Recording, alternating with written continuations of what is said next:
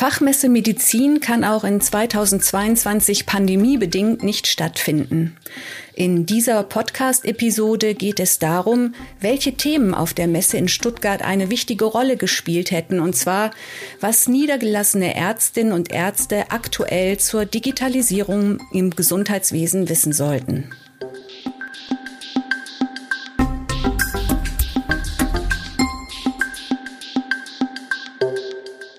Herzlich willkommen zu einer weiteren Episode des Medatix Podcasts. Mein Name ist Christiane Ehrle. Ich bin im Medatix Marketing tätig und unterhalte mich heute mit Alexandra John, Leitung Marketing bei Medatix. Hallo Alex. Hallo Chris. Tja, Alex, eigentlich wären wir ja beide jetzt in Stuttgart auf der Messe Medizin. Leider konnte die Messe nicht stattfinden. Sie wäre die Möglichkeit zum persönlichen Gespräch mit niedergelassenen Ärztinnen und Ärzten vor Ort gewesen und die Möglichkeit, über den aktuellen Stand der Digitalisierung im Gesundheitswesen zu sprechen. Denn da den Überblick zu behalten, das ist im Moment wirklich eine Herausforderung. Deshalb haben wir beschlossen, unsere wichtigsten Messethemen in eine Podcast-Episode zur Messe Medizin zu packen, damit Ihnen, liebe Hörerinnen und Hörer, diese Informationen trotzdem zugespielt werden, jetzt hier im Audioformat, nicht nur regional im Großraum Stuttgart, sondern überall. Alex, was hätte die potenziellen Besucherinnen und Besucher am Messestand der Medatix erwartet?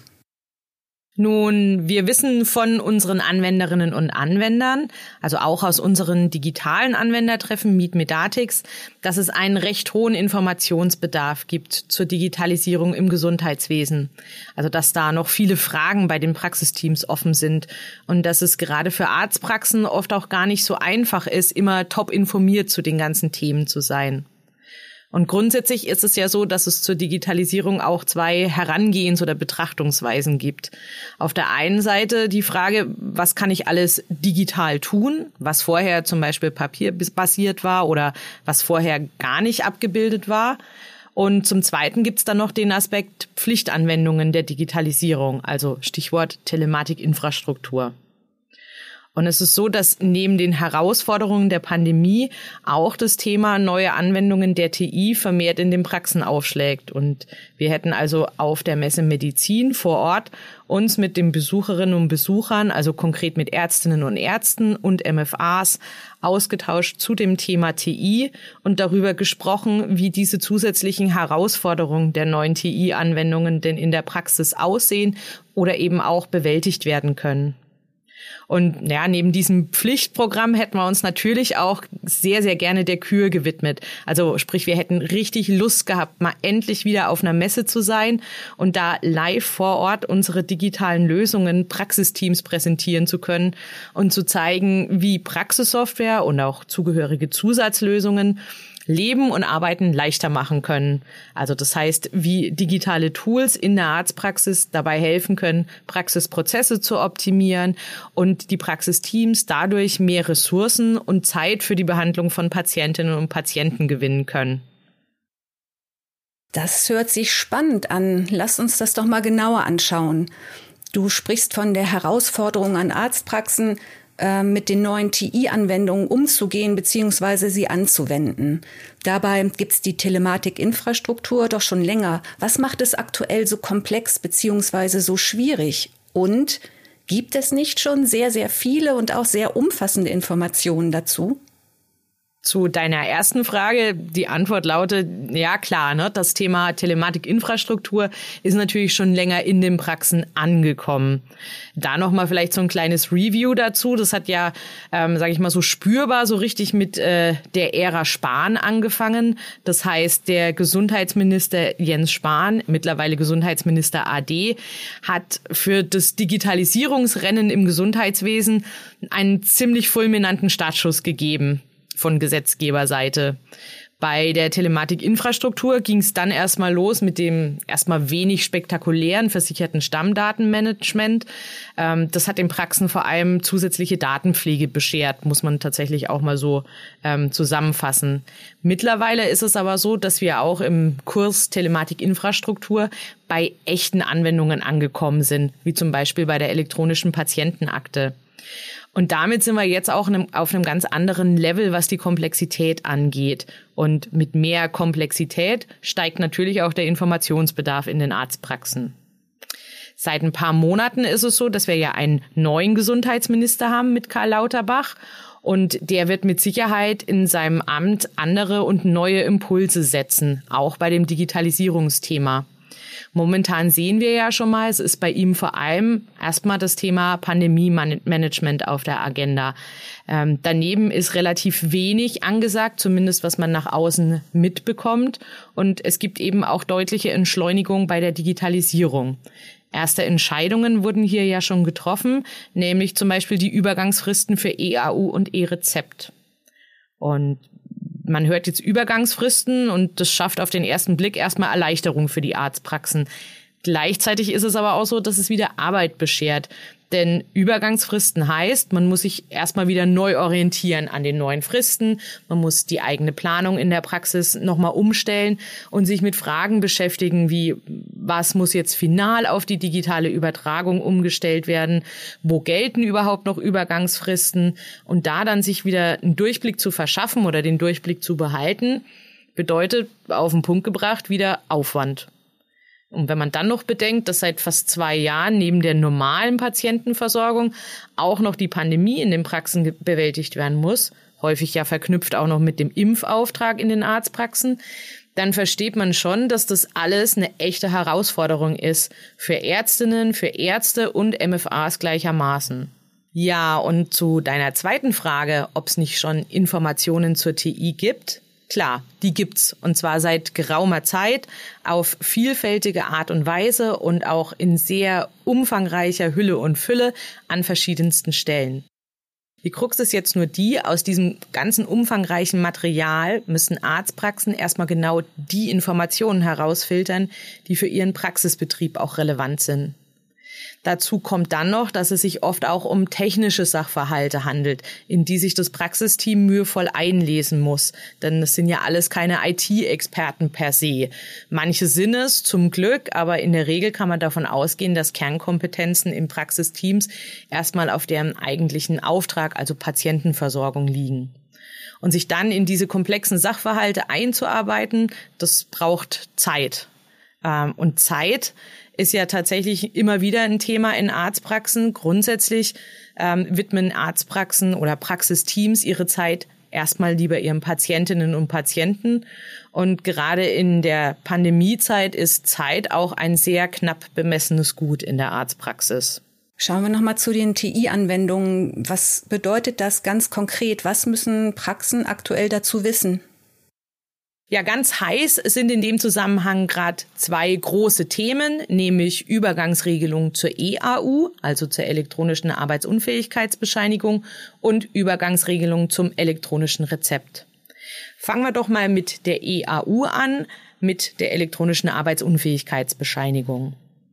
Nach dem TSVG, dem Terminservice- und Versorgungsgesetz, ist die EAU bei Versicherten der gesetzlichen Krankenkassen seit 1.10.2021 verpflichtend. Jetzt ist die Frage, worum geht's denn da konkret bei der EAU? Das ist so, in Schritt eins soll die Übertragung der AU an die Krankenkassen digitalisiert werden. Das heißt, die Patientin oder der Patient bekommt von der AU einen Papierdurchschlag weniger, weil die Arztpraxis die Daten für die Krankenkasse direkt digital dorthin übermittelt. Also kann man zusammenfassen, statt vier Papierdurchschlägen wie bisher, nämlich einen für die Dokumentation der Arztpraxis, der auch in der Arztpraxis bleibt, einen für Patientin oder Patient selbst, einen für den Arbeitgeber, den der Patient immer mitgenommen hat, und einen für die Krankenkasse, den sonst auch Patienten mitgenommen hätten, gibt es jetzt also nur noch drei Papierbelege und eine digitale Übermittlung eines Belegs. Da das aber noch nicht an allen Stellen technisch funktionsfähig war, gibt es jetzt eine Übergangsfrist. Und zwar für Praxen, denen die notwendige Technik noch nicht zur Verfügung steht, gilt diese EAU-Übergangsfrist bis zum 30.06.2022. Das heißt also, bis zum 30.06.2022 kann das bisherige AU-Verfahren angewendet werden. Also kommen in der Praxis wieder oder immer noch Muster 1, der sogenannte gelbe Schein zum Einsatz. Es ist aber auch so, dass die EAU schon für den zweiten Schritt quasi in den Startlöchern steht, beziehungsweise der schon vorgezeichnet ist, der zweite Schritt. Ab 1.7.2022 soll ein nächster Papierdurchschlag entfallen und digital ersetzt werden.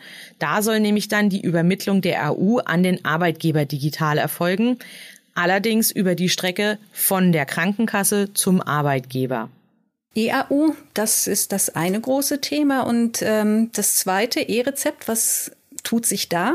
Ja, beim E-Rezept war geplant, dass die Verordnung apothekenpflichtiger Arzneimittel an gesetzlich Versicherte zum 01.01.2022 verpflichtend in elektronischer statt in Papierform erfolgen soll. Doch auch hier gibt's Lücken bei der Verfügbarkeit der erforderlichen technischen Systeme. Das hat das Bundesgesundheitsministerium erkannt und reagiert und eben die verpflichtende Umsetzung des E-Rezepts zunächst ausgesetzt und auf unbestimmte Zeit verschoben. Das heißt jetzt allerdings nicht, dass es jetzt gar keine E-Rezepte gibt, denn es gibt ja Pilotprojekte, die schon angelaufen sind.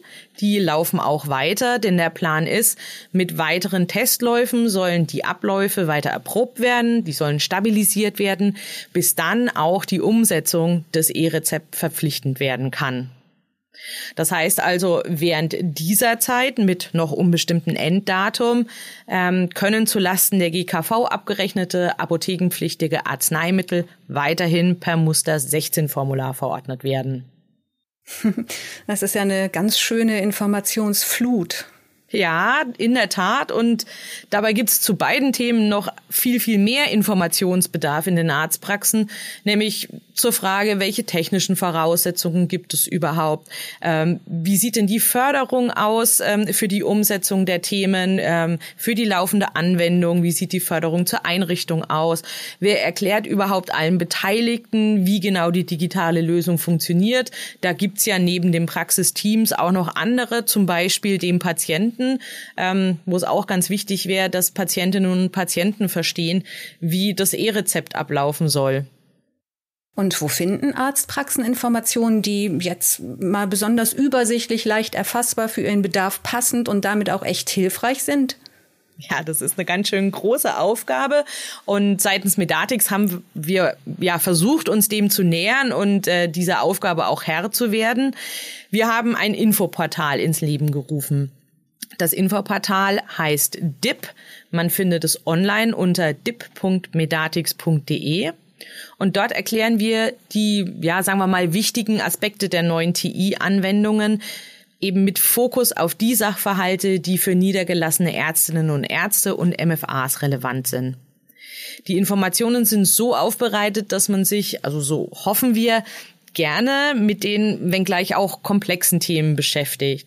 Und deswegen gibt's auf DIP ein Mix aus verständlichen Texten, übersichtlichen Infografiken und kurzweiligen Videos, mit denen sich Praxisteams dann die erforderlichen Themen leichter aneignen können. So die Zielsetzung. Wichtig ist dabei, ähm, die Plattform dip.medatix.de ist kostenfrei und sie richtet sich nicht nur an Kundinnen und Kunden der Medatix, sondern grundsätzlich an alle Praxisteams in Deutschland und eigentlich an alle Menschen, die sich für Digitalisierung im Gesundheitswesen interessieren und Zusammenhänge verstehen wollen. Speziell für unsere Nutzerinnen und Nutzer ähm, unserer Praxissoftwarelösungen bei Medatix bieten wir aber auch nochmal zusätzliche Informationsmöglichkeiten an, zum Beispiel digitale Anwendertreffen namens Meet Medatix. Auch da haben wir im letzten Jahr die Themen EAU und E-Rezept vorgestellt und erläutert. Und wir haben das Format interaktiv aufgezogen. Das heißt, die Teilnehmerinnen und Teilnehmer konnten in den Online-Events Fragen stellen, die dann von unseren Medatix-Expertinnen und Experten direkt beantwortet wurden. Und weil es so viele Fragen zu den Themen gab, haben wir im Nachgang auch noch zwei Podcast-Episoden veröffentlicht mit den jeweils Top 10 Fragen. Einmal zum Thema EAU und zum Thema E-Rezept. Und diese beiden Podcast-Folgen finden sich ebenfalls auf dip.medatix.de, ähm, dort in der Mediathek ganz konkret, aber man findet sie auch auf diversen bekannten Podcast-Plattformen. Außerdem haben wir mit Hinblick auf unsere Anwenderinnen und Anwender auch noch auf der E-Learning-Plattform der Medatix Akademie ähm, etwas getan, und zwar Tutorials bereitgestellt. Die Tutorials zeigen die TI-Anwendungen in den Praxissoftwarelösungen von Medatix und zwar in Schritt-für-Schritt-Anleitungen. Da wird dann ganz genau ähm, erklärt, wie es dann in der Praxis abläuft und so klappt es dann auch mit dem Bedienen der neuen Anwendungen im Praxisalltag. Ja, Neues von der TI und unser Informationsangebot dazu. Das ist eben eins der großen Themen oder einer der großen Themenbereiche, die wir unter anderem auf der Messe Medizin im Gepäck gehabt hätten. Und beispielsweise bei einer Tasse Kaffee und ein paar Gummibärchen oder einem Keks lassen sich so komplexe Themen ja dann meistens auch gleich mal besser verdauen, als wenn man ja einen halben Roman dazu lesen muss. Das stimmt, ja. Ähm, du hast es vorhin schon gesagt, die Pflicht und die Kür. Also die TI ist bei der Digitalisierung die Pflicht. Und was ist denn jetzt mit der Kür? Neben den wichtigen und dringenden TI-Themen gibt es noch andere Aspekte der Digitalisierung. Ähm, gerade während der Pandemie waren online statt persönlichen Kontakten zumindest eine gute Option. Wäre das auf der Messe auch ein Thema gewesen? Ja, unbedingt. Beispielsweise die Videosprechstunde als quasi zweitbeste Möglichkeit des Arzt-Patienten-Kontakts hätten wir gut auf der Messe live zeigen können.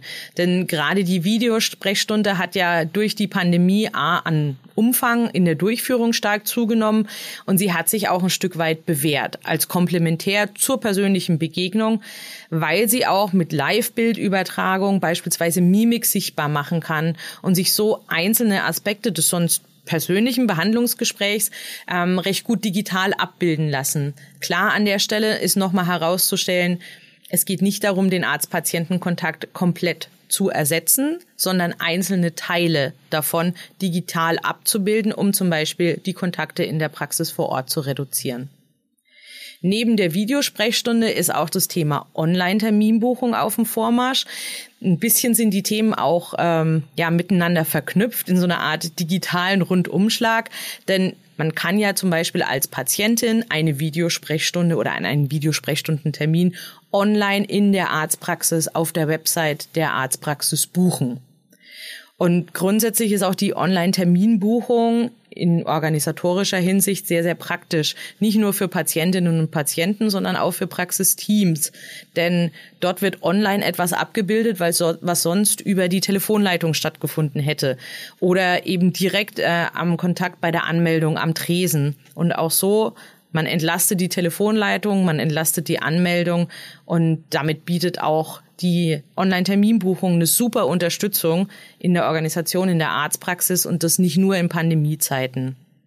Zu beiden Themen beispielsweise, also zur Videosprechstunde und zur Online-Terminbuchung, gibt es natürlich auch auf unserer DIP-Plattform DIP-typische Informationen.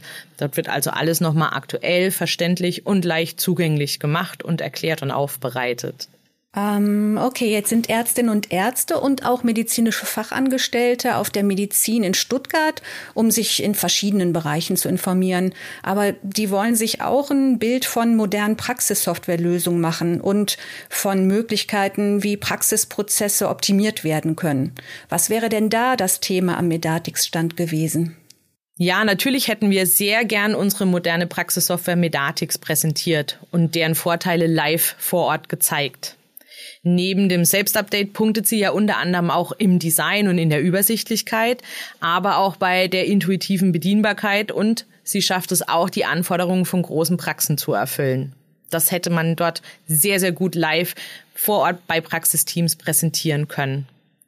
Es gibt auch gute Neuigkeiten zu unserer Praxissoftware Medatix, die ich jetzt hier gar nicht unerwähnt lassen möchte. Zum Jahresbeginn 2022 haben wir nämlich die 3000er Marke geknackt, was die aktiven Anwender angeht.